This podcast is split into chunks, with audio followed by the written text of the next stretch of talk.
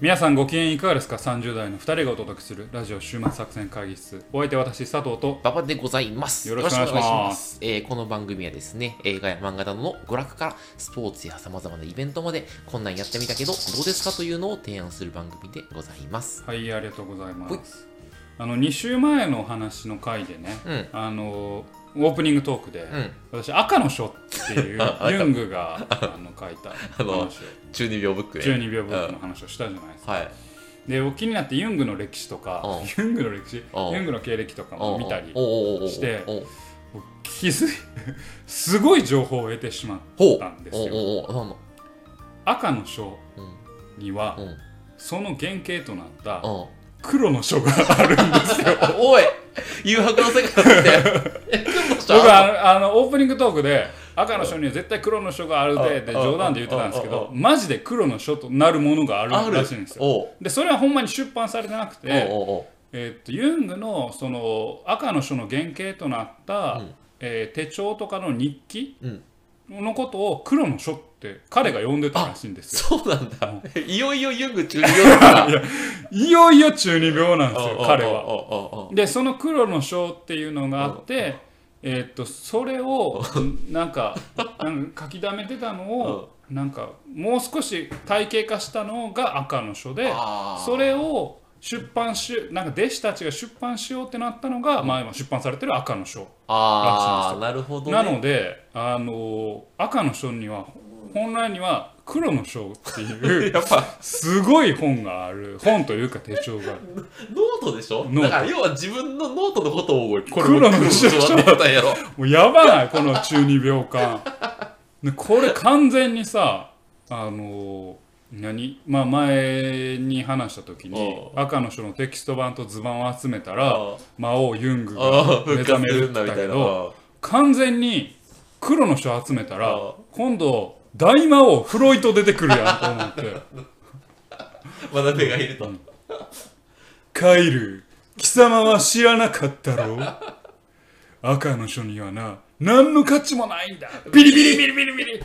やめろ！カイルお前は何をあカイルじゃねえや。ドミニクお前は何を考えてるんだ？ドミニカやった、そうそうそう。赤の書には何の価値もない。ユングが残したのは赤の書なんて何の意味もない。黒の書これがあるのさ。ななんだって？俺は手に入れたこの黒の書は真の大魔王フロイトを蘇らせる。この黒の書はっはっはっはってなる。で多分新しい展開が出てきた。新しい。これも多分、ん。えっ、とねドリームキャッチャー2の話です。ドリームキャッチャー。ドリームキャッチー。ャー1はもうあのあれですよ。赤の書を巡る戦い。ドリームキャッチャー2あのフロイト。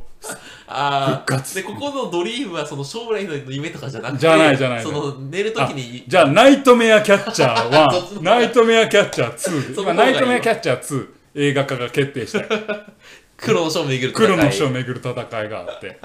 あのドドリーム ナイトメアキャッチャー1ではあ。のユングに体を乗っ取られたあ。のドドミニククとあ。の、まあ、カイルが戦ってなんとか解決する話やってんけどあ。の闇落ちしてるからうん。もうドミニクは。な。うん。でも助けてもらったんやけどどあのナイトメアキャッチャー2であの黒の書のそ書の存在に気づきうん。また闇のさらなる闇へ行ってしまう。闇に闇落ちしてしまうっていう。で今度こそカイルはもうドミニクを殺すしかなくなるほどね。カット、はいはいはいやつは俺の親友で兄貴で兄弟で。誰やねん。結局なんだ親友なん？親友親友。親友なん？うんだからあのーかいあの何？児童養護施設児童養護施設うんでそうやと思ったから。もうなんかもううん。親友であり兄弟みたいな。だけどそいつがもう闇落ちして黒の章っていう日記を書き始めた。日記を書き始めああちょっと龍が如くに引っ張られたたいや龍が如く俺知らんかあらそうかそうか。っていうの。もだから黒の章も読んでみたいなああそうね。さすがにそれはないらしいから。え赤の書どうすんの？買うの？え？買うの？あ赤の章買うの？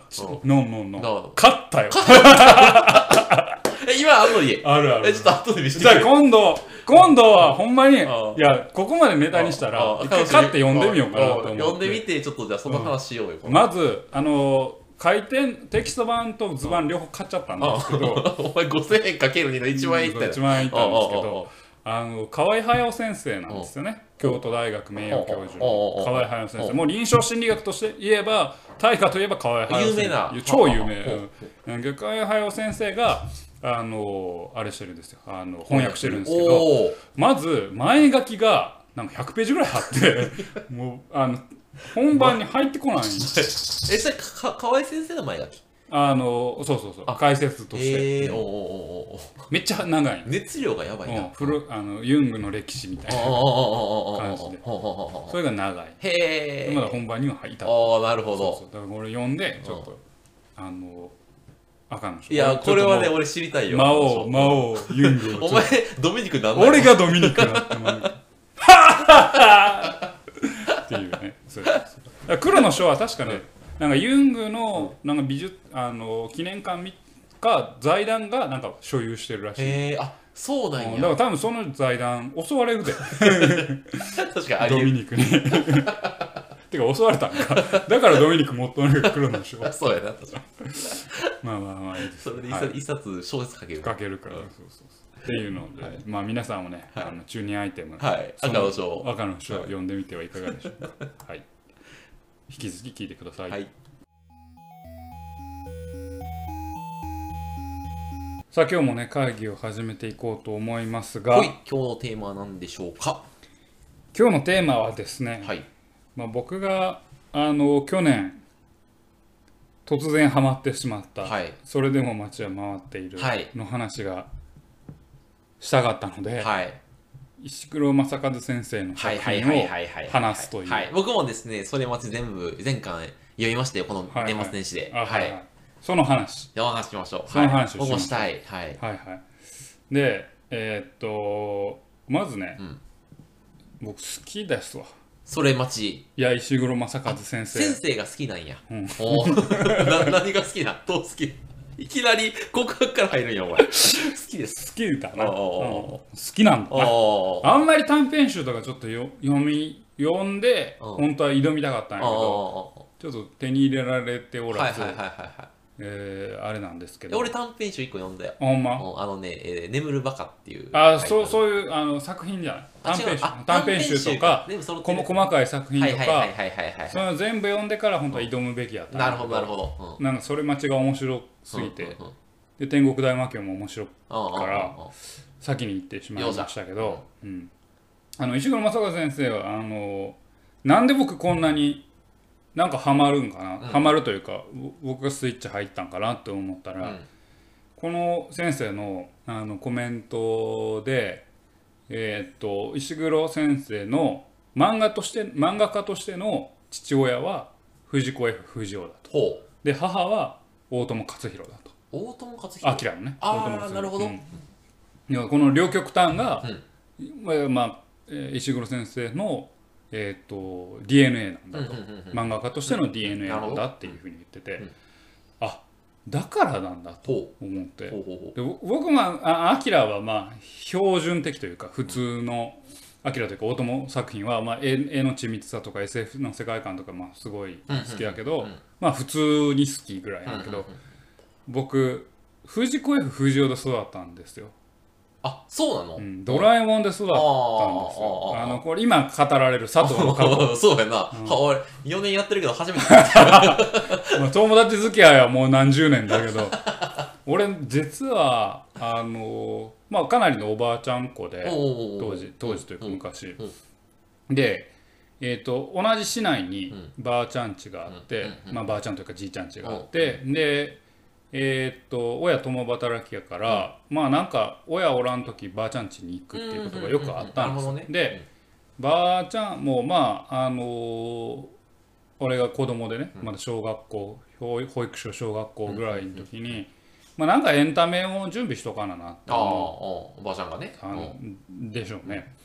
あのドラえもんを毎週金曜日にやってんだけど、ドラえもんを全部飛び立ててビデオに録画しおてお全話おおおおおそれをあの取りだめてずっと貯めてたんですよ。ありがたいばあちゃんやな。僕らが保育所とかの時って、うん。ドラえもんのスペシャルめっちゃよくやってたんですよ。あ大晦日だよドラえもん3時間スペシャルとか。やってた大晦日ドラえもんやってた、うん、今もねなんか一応やってるらしいですけどうん。まあ1時間ぐらいでポーと終わっちゃうんだけどそんなレベルじゃなくてうん。大晦日やドラえもんも3時間とかうん。まあ映画も全部撮るしうん。それがもう段ボールの段ボールというかなんかケースの棚いっぱいにあったんですよね。あのビデオテープね。ビデオテープで。ね。もうひたすら僕それを見続けたんですよ。でもうばあちゃんがビデオテープの,、あの付箋みたいなやつで、うん。ドラえもんって書き方で、うん。あこのビデオテープに入ってんのはこの話だなとか その字面だけでも覚えてしまうぐらいえー。ドラえもんにはまってたんですよ。で多分そこで、うん多分僕石黒先生の作品が好きなんだああ DNA がね DNA るからね。うん。うん。なんかでじゃあドラえもんとの共通ってなんだろうって考えた時に、やっぱりその少し不思議藤子 F 不二雄先生が語ったはあ。少し不思議。はあはあはあ藤子 F 不二雄先生は SF がまあもちろん好きなんだけど、ほうほうほうほうえースサイエンスフィクションじゃなくてうん。少し不思議な話を書くんだよっていうことを、まあ、彼が語藤子 F 不二雄先生が語ってたうん。ご自身語ったんですけどはあはあはそれの空気感がそれ待ちにはあああるなと日常の何気ない話なんだけれどはあはあもはあはあその中に潜んでいるのは何か奇妙な感じ。うん。だからここが僕通底して僕好きなものでそれが世にも奇妙な物語に行ったり ね。なんか漫画的な作品もはいはいはいはい日常の中の違和感が好きだったり。なるほどね。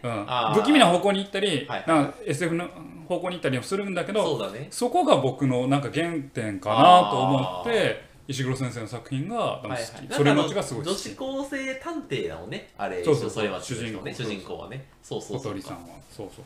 あそこがあれなんですよね。で、はいはい彼石黒先生自身も、その SF っていうのがインタビューでねうん。日常の中にあるその日常風景の中に、えー SF があるっていうのが結構ゾクゾクするっていはいはいいうのをまああの、えードラえもんのな映画で一番好きなのが鉄人兵団らしいうけどそそれが鉄人兵団見たことある？うなんかね見たことある。どんな話だったか忘れてもらったどんなやったっけ？まああれ日常の中になんかこうロボットとかの戦争があ入ってくるっていうのがなんかめっちゃいいっていうのであなるほどと。やっぱこの感覚なんやなと思って俺もさその感覚がすごく親和性があるとはいはいはいはい。だからそれ待ちの中でも日常の話なのに宇宙人やってきたりお化けやってきたりロボットやってきたりうん。変なパラレルワールドみたいなのやったりっていうのがあるのが僕はすごく好きだなとあれそれ町さなんかそのあの反町みたいな。ごめんあのあごめんしょうがない。もうバリしょうもなすぎて。ごめん。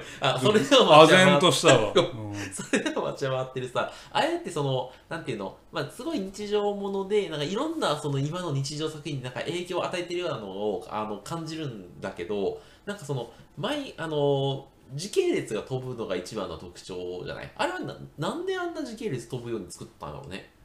あのー、わかりません。真意のほど。でも僕はここが多分ドラえもんからの一個のアップデートだなと思うんですよ。よでドラえもんって1話完結でうん。えーっと基本的には A っていう話のつながりって B の話にはあんまり関係なないというか。永遠に年を取らない、ね、そうそうそうそうループを繰り返してループを繰り返すうん。でそれの構造をまずそれは崩してるんですよ。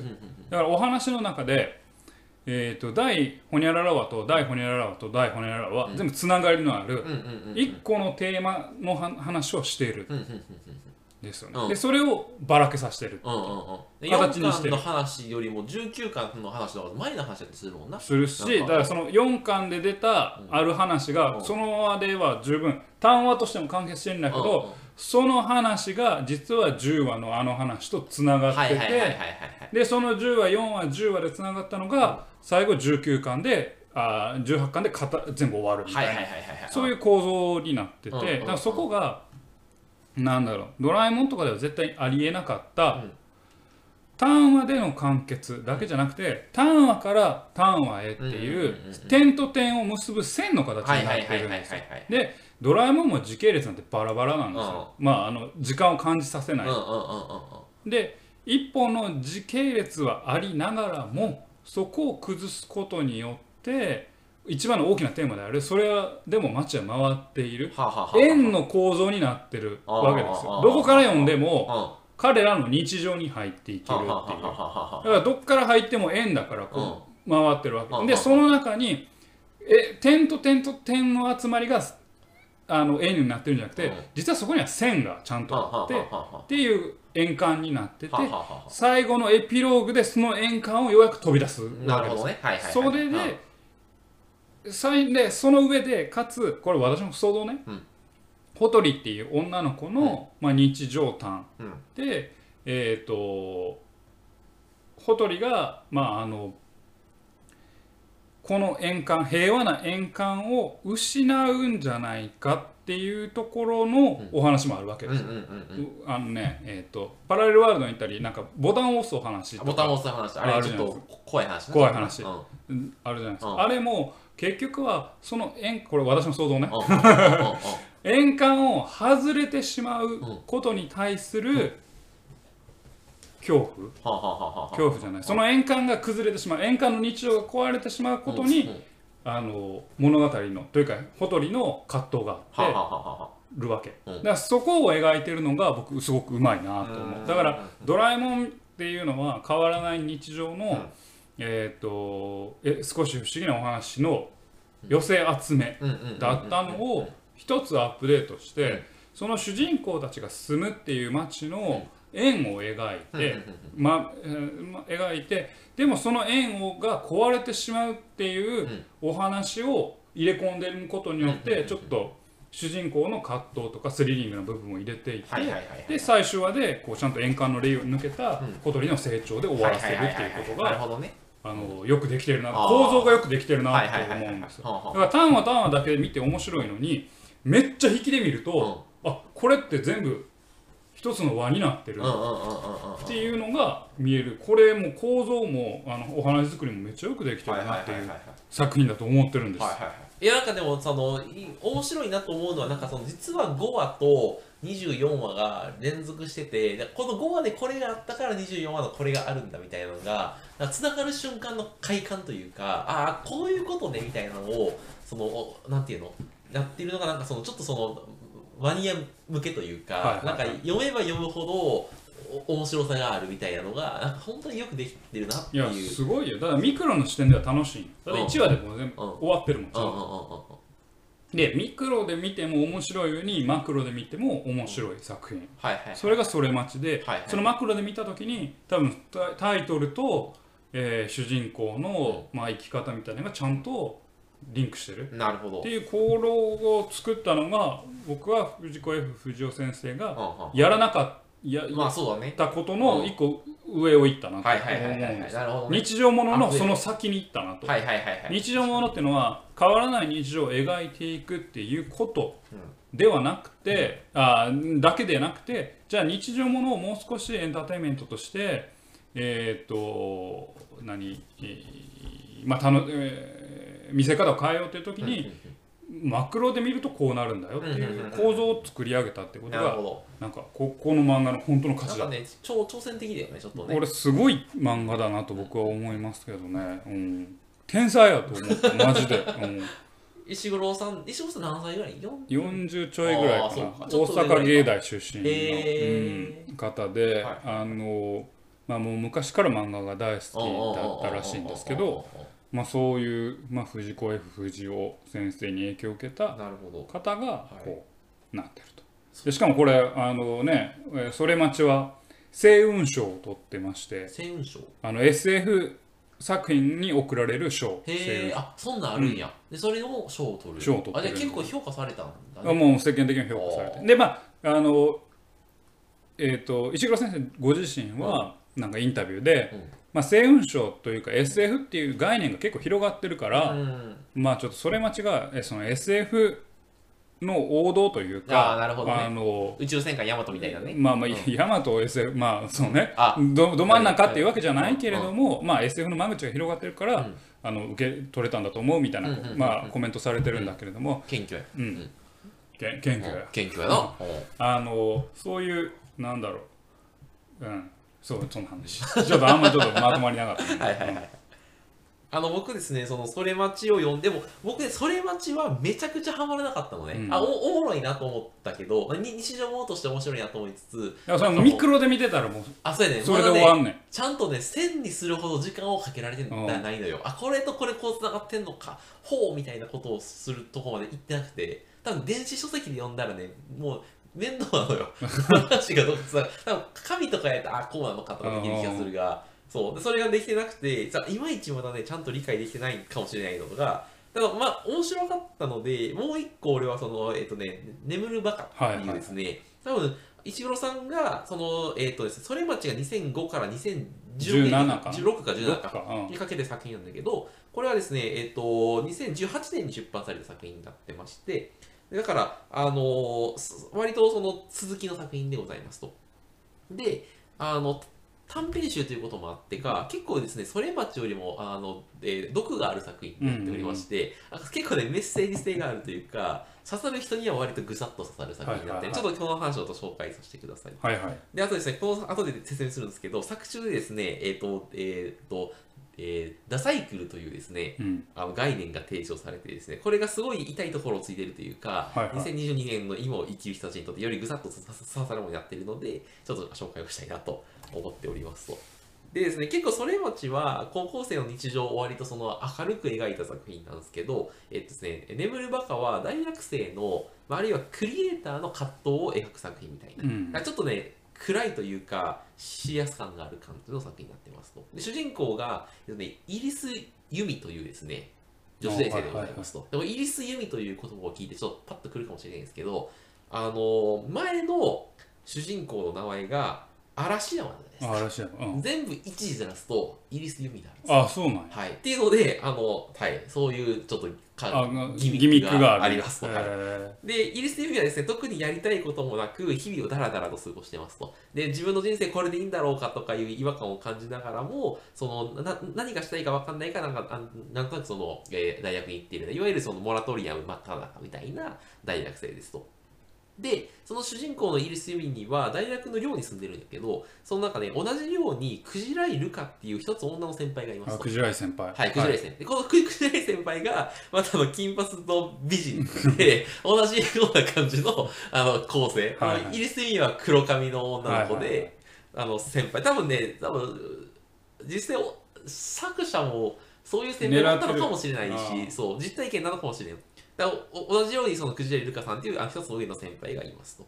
で、ルルカ先輩は、えっ、と、バンド活動をやってましおて、はい、その、えーメジャーデビューを家見て日々努力していると。でいわゆるその夢中になれることがあって、そそそこにままっすぐ向かっているのが主人公の、えールガ先輩で、何もすることがな見見えないのが、えーとあのえー主人公の、えー、とイギリス、いいいイユミさんの方ね。みたいな感じの,、まあ、あの対立構造になっていると。で、作品の魅力としてはですね、この、あの、で、で、えっと、ダサイクルという概念が提示されるんですけど、なんかですね、あの、えーバンド活動をしているクジライ・ルカ先輩の造語ですと。で、自称アーティストとか、自称クリエイターが身内で慣れ合うサイクルのことを指す言葉ですと。うんで、なんか例えば自分がバンドマネとして、自分が所属しているコミュニティのアーティストの音楽を聴きますと。で、それを聞いて褒めたり、いいいにしたりしますと。で、そして自分でも音楽作って、そのコミュニティの中のメンバーに、えっと褒めてもらうみたいな。要は、要はなんか、その他の人の作品見る、褒める、自分でも作る、あの、コミュニティの中で褒められるというサイクルを、閉じたコミュニティの中でぐるぐると、進歩のない状態でぐるぐる回すのをダサイクルとうん呼ぶと。で、みたいなので、なので、その、なんていう需要と供給が完結された世界だと。っていうのがあって、だから自己顕示欲を満たすための完全な完成された空間があるんだが、そこでは何も生み出されることがないっていうのをあダサイクルと呼んでて、だそのなんていうの、それ結果としてなんか自分をクリエイターだと勘違いするやつはいるが、なんかそのダサいみたいな。っていうのをやっていて、なんかそれそういう構造がその世の中の中に存在してて、うんでそれはなんか音楽業界だけじゃなくて、世の中のそのありとあらゆるところにあるんだみたいなことを言ってて、なんかその、なんていうの？すごいその現代的にもしたした的だなっているのと、あこういう毒を吐くんだこの石黒さんはと思ってそれが一番この作品印象的でしたね。なんかさあの ツイッターとかでもさはいはい。なんかツイッターはさ割とあのなんていうの？ディスり合う場じゃない？何かを発表したらあディスり合う場なの？どっちかというと、まあ、ディスり合う場となんかその閉じたコミュニティがあって、うん。なんか謎にいいねし合う場があったりするじゃない。で一方で、えっとねえーノートっていうブログサービスみたいなのがあはいるんですよ。あるな。であれは今今すごい急成長してて個人が簡単にブログ書けたりあ自分が書いたブログを有料で販売でできたりするんだけどでそのサービスがなんかねあのコメント欄がねなかったりする、うん。あデフォルトで。でだからあんまりなんかそのクソリップを含む批判を受けなくていいので、うん。なんかみんなで「いいね」を押して平和なあの空間だみたいな評価をされてるんだが、うん。その実態はその自称クリエイターの人みたいなのができて多分ねあのノートとか見てもさしてみんなで中身がないことを書いてるのよ、あはでそれをみんなでいいいねし合ってなんか褒めたたえ合ってなんか俺クリエイターだぜみたいななってるっていうなんかそういう観点からこれノートをディスってるなって俺は思ってなんかノートにディス別にノートでしたんか知らんけど。ノートというかそうそういうなんていうの、はいはいはいあのツイッノートに共通項があるわけね。そうそうそう、はい。なんかそのツイッターみたいな批判し合う空間に対してそのいいねしてその、えっと、愛があふれる平和な空間みたいなた対立構造なんだけどそれはダサイクルである。うんって石黒さんは言ったんだろうなっていうのがなんかそのかあの革命的だというかあの新しい視点だなって思ってすごい印象に残ったっていう。面白いな。俺ちょっと起きて眠るを読んでへんねんけどさ。うんえっとね。起きて眠起きて寝るじゃない、えー眠るばっか。眠るばっか。あのーそれ待ちの後にそれ書いてるのがちょっと面白いなと思って。それ待ちはどちらかっていうと、うん。そのさっき言った通り回ってる日常の話じゃないでもその空間がすごい楽しいわけですよ、何もまあいろんな楽しいことがあるあ、うん。えー日常。うん。でもその日常に対してある種その少し上の目線から、うんいや結局そこぬるい環境にいるだけはいやんっていうアンチテーゼでもあるわけやん。そうそうそうそうそうそうそれはなんかある種の自己批判といううんか、うん。それもし当たってこれ結構面白かったなってはいうことに対する一つの回答というか、そうだね。いやけど冷静に考えたら、うん。こういう見方もあるよねと。うんだからビューティフルドリーマーそうそうそう、うん。っていう回答もあるよねうん。みたいな。うんでで結局彼らって同じなんかコミュニティで、うん。えー楽しくやってるだけじゃん、うんみたいな。そのアンチテーゼが出てきた感じがして面白いなと思ってああそうだね、ん。だからその作品を自己批判したのかか。もしくは俺が書いたのは日常もんじゃないって言ったからね。はいはい。なんかお日常もんってさその要はループして年取らないじゃないちゃんと年取ってんじゃん。みたいな。だから俺が書いたの違うからみたいなのを言いたかったのかもしれないし、なんかそうなんかねどういう流れか分からんけど、そうそのそれ待ちの後にこれ書くっていうのがなかなか面白い。そうはいはいはい。なんかあったんやろなきっとな。知らんけど。あいやなんかそう そういうことなんじゃないかな、うんうん。それを書いていやその読者からの反応とかを見て、いうん。やこうダサイクルにはまってはいいけないいけないんだっていう。みたいなうん話として出したかったのかな、うんでその結果今やってる天国大魔教があの世界が崩壊した後の話だから。公開したの。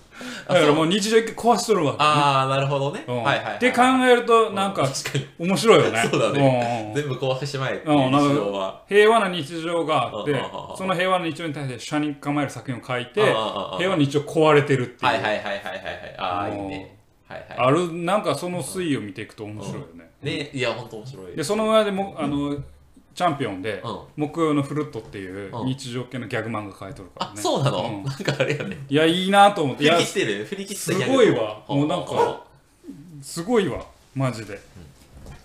そうか、クリエイターとしてなんかできとる、そうでうん。であとねなんかちょっとお面白かったのはこの作品ですね。実は「The Cycle を」あこのクジャリさんが言うじゃないですかでそれと同時にクリエイターとしての苦労みたいなのも描いていて、うん。あのですね結論から言うとこのクジライさんですね多分なんかねあメンタル病んでしまうのよ最後。あそうなんや。でなんかですね日々音楽と向き合ってそのダサイカルから抜け出そうとするそのあルカ先輩はなんか作品のこ作品の後半でそのあレコード会社の人のプロデューサーの目に止まってそのメジャーデビュー決定するのね。でなんだけどそれは音楽そのものが評価されたわけじゃなくてあの顔が可愛いとか、はいはい。はい一生懸命な雰囲気とかで評価されてなんか大丈夫だよと人気って作ることってできるんだよみたいな。本質的に面白い音楽とかを作ってるとかなんか今の番組でやってるその一部の人にしか伝わらない音楽じゃなくてもう一般のマスの人たちに対してはなんかそのそういう人に向けてなんかいい音楽作るのが重要でそれはなんかなんか凝った音楽じゃなくて、なんか表面的な可愛いのでいいんだよみたいな。で感じでそのいわゆるルルッキズムかな、はいはい。ルッキズムを前面に押し出したことを言われてでまあルカ先輩もそのう売れたかったからそれを受け入れてしまうのね。でそれでなんかデビューするんだけどみたいなす最後ちょっと、はいはいはい。まあ不法な手にあって終わるっていうそのバッドエンドの話で。それはなんかすごいクリエイター感というか、はいはい。なんか多分石黒さんもなんかそのなんていうの本当はもっとなんていうのこういうの書きたいけど大衆に受けるには初めはこういうの書かないといけないとかそういうのはあったんだろうなと思って。そう。ダサイクルにとどまってもだれあダメだしそこから出ようとしたらルッキズムのなんか大衆に受ける世界にまあそのそのお話の中ではね、うん。だからクローズドワールドに対する絶望もあるしオープンワールドでいけばどうせお前らその凝った音楽のことはわわからないんだろみたいな、うん。っていうどちらに対するで絶望を書いててなんか毒のある作品だなって思ったまあそうね。そうね、そのノートの話聞いててさ、うん一個思ったのはさ、うん。それってユユートピア映画とか漫画とかのやつやん。ユートピアものってもう絶対にユートピアはディストピアでしたっていうああはいはいはい。落ちないのああこのユートピアでは全ての情報が管理され、うん。人は苦しまなくてもあの気持ちよく、えー生きていけるんですよ、はいはいはいでユートピアももう大体このパターンや。はいで最初主人公が行くんよ。なんてすごい世界だ。楽しいみたいな。うんうんなん何の苦労もないみたいな、はいはいはいはい。でも実はそのユートピアの裏側では、うん。みたいな。人間を食肉にしているみたいな。なんでちょっと黒い方向に行くっていうのがなんかノートに同じことを考えてしまって。なんか気持ちいい世界って結局何ももたらさない。はいはいはいはい。建設的な批判があると思うんだけどねないうん。そうそう。まあじゃあじゃあツイッターがいいのかというと、うん。このさあの誹謗中傷の嵐の中そうでそうそう。立ち向かう勇気は確かにないなとは思うねんけど。でどちらもデメリットがあって、そうそうそう。ちょうど中中間のやつがあったらいいんだけどね。建設的な議論がされるそうね。世界みたいそうね。まあまあというのを感じましたね、はい。だいぶ石黒先生の話じゃなくなっな ごめんごめんごめん。た全く関係ない話、はい。それ待ちの話も関係なくなっちゃいましたけどえ天国大魔教は今どんな感じになってんの？天国大魔教はどんな感じと言われると難しいですけど、なんかねまだえっ、とね1巻から今6巻まで出てて、うん。えっ、とまあ2つの世界がある。崩壊した世界とどっかのなんか超能力の子供たちを集めた研究施設、ほうほうほうこう。ほう2つ描かれていてこの辺にちょっっと僕明ら感を感じるんですよおーアキラが出てきてんのねいやーこここアキラ来てるなと思って。ついにうんあの藤子 F 不二雄うん父父の力が弱まり。えー弱まりといううか父から母母の大友克洋の影響がなんか出てんのかなってちょっと一瞬思いなるほどね。ましたね日常の違和感というよりは割と SF を全面に出した。そうそうそうそう SF を全面に出した崩壊した世界とと超能力ってあーあアキラやんって思って。うん。うん。思ったんやけどまあまあまあそこの影響がああそこのその話でえっと2つの視点。うん。えー主人公たちは崩壊した世界で旅をしているんやけれども、えー主人公となんかメンタル的につながっている、えーその超能力施設の、まあ、もうこれもまあ準主役というか主人公みたいな。この2つがオーバーラップしながら、このこの施設の、えー超能力施設の正体は何なのかっていうのと主人公たちっていうのがなるほど。こう描かれているなるほどね。うん。おお面白そうやな。ちょっと読んでみようかな。えそれ今も連載中？あもう全然連載はしてるあ。アフタヌーンでね。あお前の好きなアフタヌーそうンでだからアフタヌーンなんですよ。あなるほど。今アフタヌーンだと。アフタヌーンが一番おもろい漫画よ。マジで。島草おもろい全会議漫画だしアフタヌーンを応援しています。マジでアフタヌーンが一番おもろいと思ってる俺は、いはい。なんかちょっと話もずれつつもですね。あそれ待ちが面白いっていうはいはいはいはいのと石黒先生作品が面白いということなんで、うん。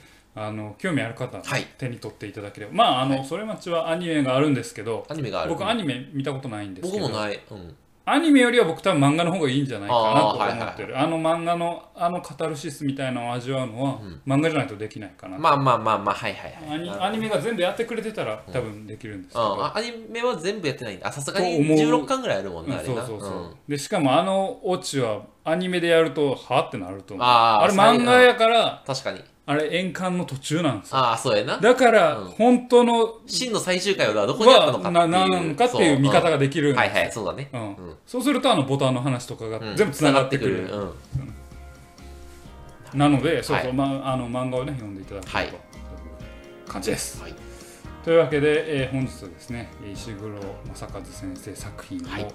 ああだこうだ語るはい。という回でございました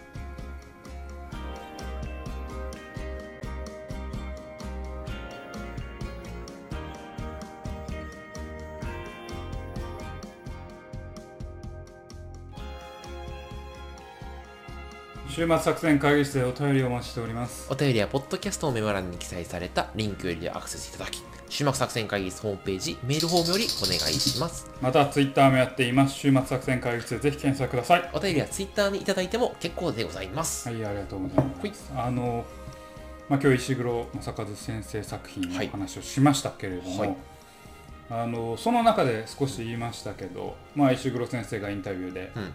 えー僕の漫画の父は藤子 F 不二雄で、はい。母は大友克洋だというふうに言ったと、うん。もうこのセリフがすごい好きで。自分に影響を与えたやっぱ原点ってなんだろうなって僕いつもいつも思うんですなるほど。自分を形作るその DNA を掘り当てる。はあはあはあ。そのエンターテインメントとか考え方とかの何に自分は影響を受けてきたんだろうなっていうのをあでもいいね、うん。ちょっとやっぱ自分を振り返ってうん見てみる。はいはいはいはい。なんで私はこれに反応するんだろう。あおそらくうん。こういう体験をでうん。こういう漫画あるいは作品が好きだったからだみたいなうんその原点をたどる旅っはいはいはい。ていうのがなんか大事なのかなと思っていて。ハウさんあるんですか？その自分のまあドラえもんかもしれんけど。あドラえもんは多分一番根本だったと思う。ドラえもんの系譜でその SF が好きうんうんうんな SF とかがね好きになった。日常奇妙な物語とか。ねとかが好きうん。結局好きになっていく。日常の奇妙さっていうのが好きになっていくんだけどあの漫画で影響を受けた俺が人生に影響を受けた漫画はもうだから2種 ,2 種類で、うん。エデンと、えーサイコドクターなんですよ。ああ最あー心理学が好きやもんな。そうそう。エデンはもうあ一回エデンの話もしないんですけど遠藤あのひろゆき先生うん。の作品はもう本当に影響を受けたといううかーん。好き好きです。あほんま。崩壊した世界で。なんか彼の作品なんかねややっぱりね前にちょっと言ったけどねナルシシズムがすごい好きだったああよはいはいはいはいはい。自分傷ついてるだから中二病ですよ。う自分傷ついてる人間っていうのを楽しむのがすごい好きだ。あうんキャラクターとして。傷つきそのナルシストが好きなんじゃなくてあ傷ついてる人間が寂しそうな悲しそうな顔をして生きてるそんな人間たちを描く作品がすげえ好きだ。ああなるほどね。うん。で遠藤先生の作品「エデン」には特に SF もありは暴力、えーバイオレンスセックス全部あり。かつ主人公がちょっとナルシシズムなんですあよ。ああなるほうん。どちょっとだからあのエヴァエヴァっぽい感じね。あまあ言うたらエヴァっぽいうんうん。そういうのがあの好きだったなと思って影響を受けたなエデンは、高校生のめっちゃ多感な時期に読んだから。ああなるエデンが一ほどね番きた漫画としてはね、うん、俺なんやろ。なんやろな昔の読んだやつで印象に残ってるやつ。いやでもそんななんかさ、まあ漫画でも別に映画でも、まあ、アめちゃくちゃ何でも刺いいけど。さって人生を変えたとかなんもない気がするけど。ま？あ強いて言うならおやすみぷんぷん。大学生やんか。大学生の頃、うん。かな。おやすみぷんぷんかうん、いなや一回ねうん。自分探しの旅した方ああがいや自分探しの旅じゃないなうん何に影響を受けたんだろうって掘り出していく。例えばみんな通る道は絶対あるはずなんや、うん例えばヒーローもんとかうんうんうん戦隊もんとかを見てきたっていうのは間違いなくある。とそうだね。思うんですよね、でもその中であれちょっと自分はここにあの影響を受けたなみたいなはいのがなんかこう見えてくるようなじゃあ今度エデンの話してよ、えうんそううねん、あんぴ乗り切ってないエデンの話しようか。おいやエデン人生と紐付けてよ、ううん。ん乗り気じゃない。そうね。いやいや今エデンをやっても多分みんなエデンを知らないああ、うん。そうか。最近のあの遠藤先生のやつはちょっとなんかねちょっと変わってきて。あそうなんだ。んまり愚者の星もまあおもろいけど、うんまあなんかうんまだ、うん、ちょちょっと違うかなって思ううん気持ちがあって、うんまあまあエデンの話しましょうか。まだ気が向いたら。気が向いたらね。まあ、てかそもそもやっぱ自分の原点を探る旅ですよ、うんうんうんうん。オッケーうん。ちょ考えてみるわそれ、うん。原点。うん。そうそうそう。なんかそれをね思いました。だから本当に試合戦ドラえもんが見たくなりましたよ。あほんまにドラえもん。ドラえもんが。昔のドラえもんやろ？昔のドラえもん、うん、ほんまにあの何ビデオテープにうん。ばあちゃんの書いたドラえもんの筆跡で、ああこれこの話とこの話とこの話が入ってるビデオテープやっていうのがもう全部分かってた。懐かしいな。ドラえもんなんか話覚えてる？い ドラえもんの話。なんかあの怖い話がやっぱ印象的やね。あの地球破壊爆弾みたいな話。あああれ。うん。あのねドラえもんの怖い話ね。なんかね、昔なんとか山にこのかすかな記憶やけどうん。なんとか山に、うん。あのお宝が隠されてるなんかなんか呪いの秘宝かなんかが隠されてるっていうので探しに行く話がなんか怖かったへえうん。それだけ。あと俺なんかのび太がなんかその何やったかな。もうなんか他の人なんていなくなればいいんだって言ってあのもしもボックス系の話あそうそうそう、ん。全員なんか人いなくなるとすごい寂しくなるみたいな話をなんかちょっとすげえまあて、やっぱ怖い話が覚えるんやな人間、まあなやっぱ感情に訴えかける、うん、想像力俺ほんまにじゃあしょうもない話でドラえもんの話は何だったかな？なんかガラガラみたいなの回すとほ部屋が広くなるっていうやつがある。ででのび太が部屋狭いみたいなこと言ってなんかガラガラ開くとなんか家が広くなってなんかすごくいいみたいな。でも普通の家のサイズなんだけど中がなんか4次元空ああ間で広はいはいはい。くそのガラガラをめっちゃ回すんよ。おそうすると家扉開けてもなんか知らん部屋扉開けても知らんあ部屋であなんか家の中で迷ってしまうっていう。ああ出れなかったしまうっっていう。てしまうこおー。の話がね今怖いね確かに。ちょっと忘れない。いやまあまあ怖いテストではやってん。はいだからなんかはいうわ出れないようんみたいな話なんだけうどなんかあれがすげえ頭に残ってる。想像力が広がってしまったよな。もうん。もしこうなったら俺どうなるんだろうみたいなあとなんか子供心になんかすげえ脱線しまくってるけどあのみんなでなんかする話すげえ好き。やった。あこれいい話の話やけど。あいやなんかみんなで未知の世界に行くみたいな。あみんなで協力して何かを作る話とか。お前そんなやつじゃないやん今それですげえ好きやった人生に影響を与えてないけどね。あの話なんかあう。んなんでやろうな？なんか好きだったね。すぐ飲み会断るし。飲み会断る。いや飲み会断らんよ。飲み会むしろよく行くタイプよあそうけど知らない人が俺といやいや閉ざされたコミュニティでやる まあ皆さんもねあの自分に影響を与えたものが何とか、はい。ちょっと掘り下げてみるのもいいかもしれません。はい。というわけでお送りしてまいりましたラジオ週末作戦会議室。本日はこれにてお開きお開きお相手は私佐藤と。馬場でございました。また聞いてください。さようなら